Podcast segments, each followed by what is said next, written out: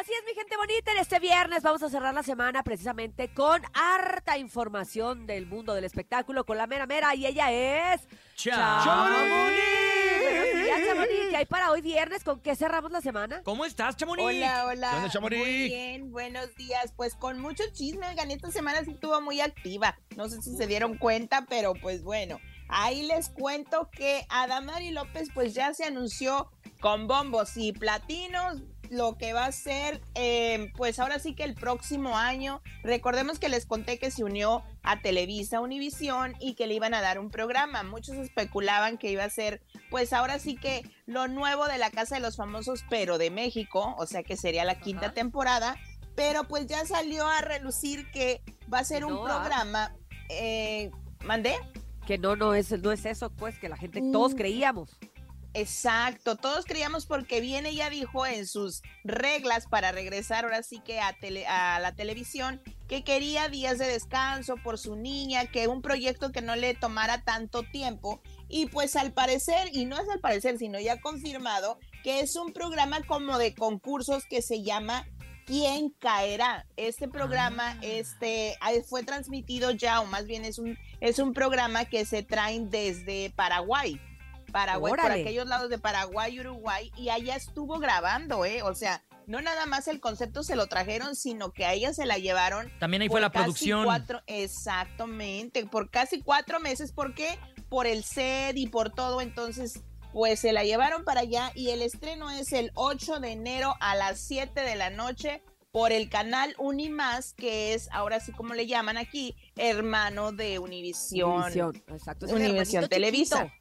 Exacto, sí, pues ahí quieren como que enfocar más ese canal y empujarlo a que sea más visto, porque ahí pasan enamorándonos, pasan muchos programas que realmente este pues no está muy bueno de rating, pero pues ojalá y esto les funcione, la verdad. Sí, ¿verdad? Porque es que es nuevo sí. el canal dentro de todo y, Sí. y les ha costado trabajo, pero bueno, para Damari al parecer fue una buena oportunidad y vamos a esperar Pues a ver sí. qué pasa.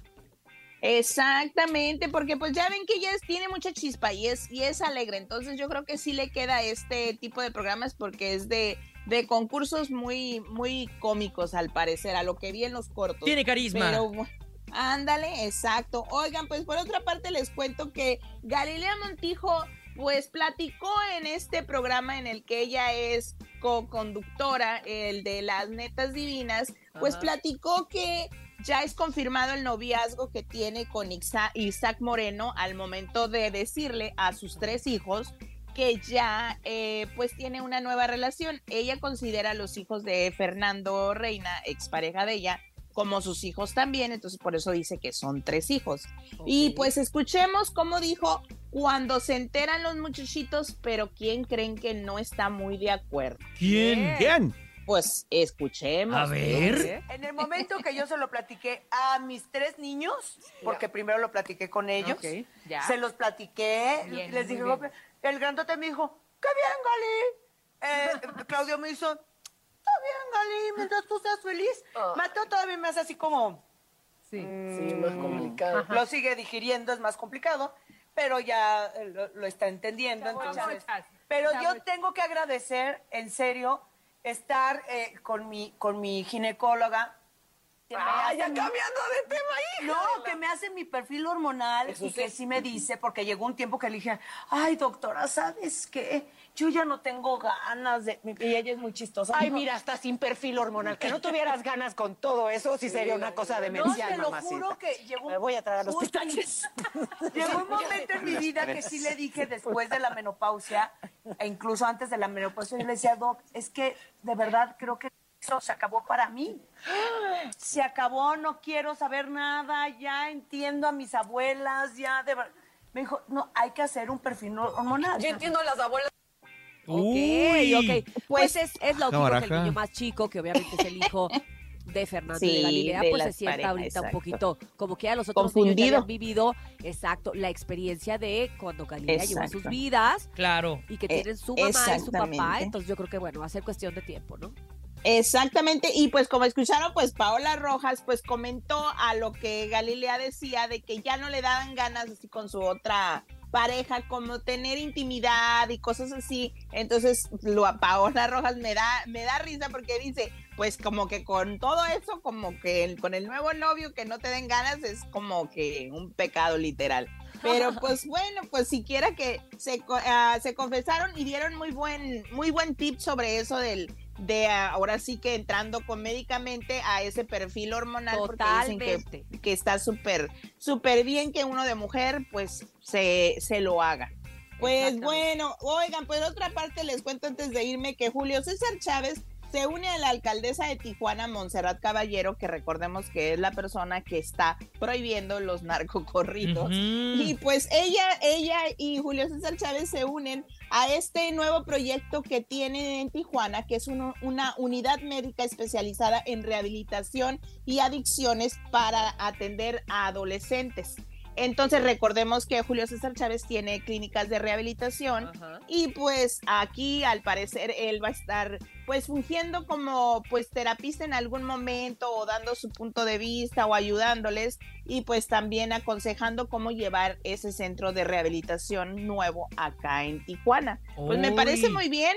Muchos, la verdad, en el post, muchos lo critican porque dicen, ay, pues si no puede con los hijos, ¿cómo va a ayudar a otros? Bueno, es que Pues también es el que quererse diferente. ayudar Ay, es es responsabilidad de cada uno. Es diferente y, y para él, por ejemplo, Julio César, que, que también lucha contra las adicciones todos los días, porque Claro. el alcohólico y el adicto no deja de serlo porque ya no consume. Exacto. Entonces, él, yo creo que es parte también de, de- de esta labor social y que hace para él estar bien. Entonces, pues bueno, no hay que criticarlo, al contrario, hay que aplaudirle. Exacto. Que siga preocupado por la juventud, aunque eh, no le haya salido como él quisiera en casa, ¿no?